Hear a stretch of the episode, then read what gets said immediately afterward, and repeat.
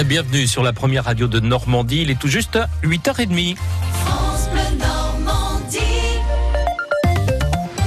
L'heure de votre journal avec euh, Didier Charpin. et la surchauffé hier soir sur le site de déclaration de revenus. Avec 4 millions de connexions simultanées à la veille de la date limite de ces télédéclarations.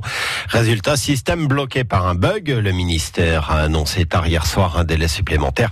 Ces télédéclarations désormais possibles jusqu'à jeudi minuit pour tous les habitants euh, des départements dont le numéro est supérieur à 49 dans notre région.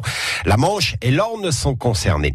Le forum pour la paix, deuxième édition, aujourd'hui et demain à Caen, à l'abbaye aux Dames, avec euh, des débats et réflexions sur les conflits dans le monde. Au moins 5000 personnes attendues en présence de quatre prix Nobel de la paix. toujours à Caen, Twisto présente son nouveau réseau. À partir du 27 juillet, quelques nouveautés, comme la très attendue entrée en service du nouveau tram, des services de bus renforcés également vers euh, les communes où la demande est forte, Ouistreham, If ou encore Verson.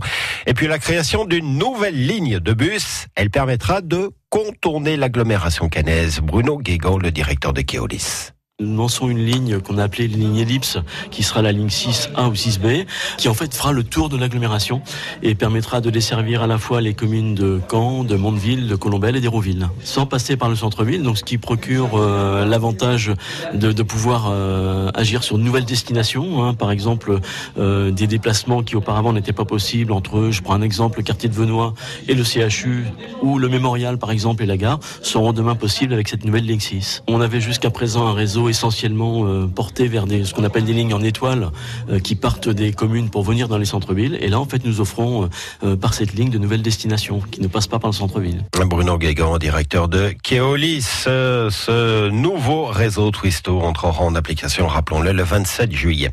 35 pompiers mobilisés, un hélicoptère en renfort, gros dispositif de secours hier sur la 84 près de Villedieu-les-Poils après un accident qui a impliqué une voiture et un minibus.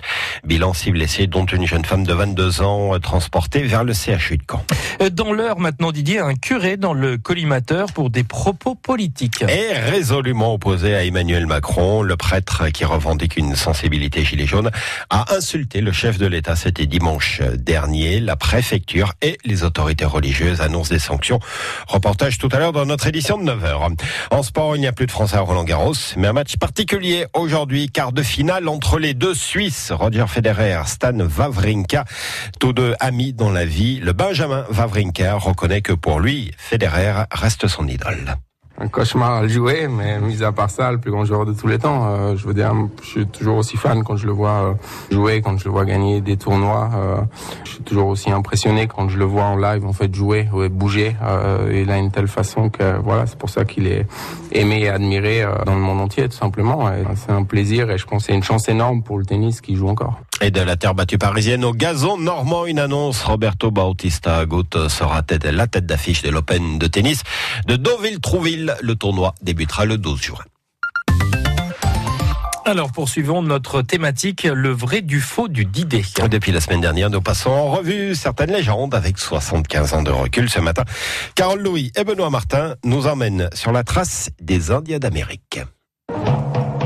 D-Day. Ici, Londres. Français parlent au français. Le vrai. Radio Paris. Du faux. Radio Paris est allemand.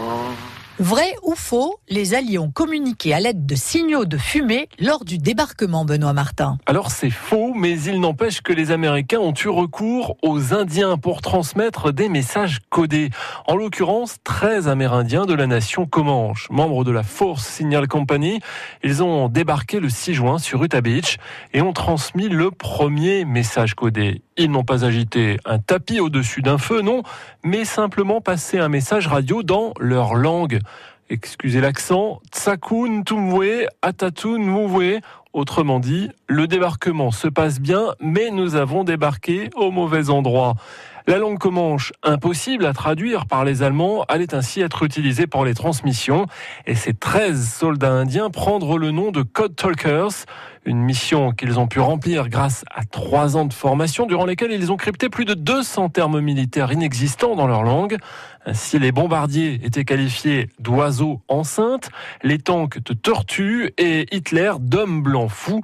Le tout évidemment en Comanche. Pour quelle raison leur contribution au succès du débarquement est-elle tombée dans l'oubli? Eh bien parce que l'intégration des Indiens dans l'armée américaine a été classifiée secret défense et n'a été rendue publique que dans les années 2000. Depuis, les États-Unis ont reconnu publiquement leur participation à l'effort de guerre.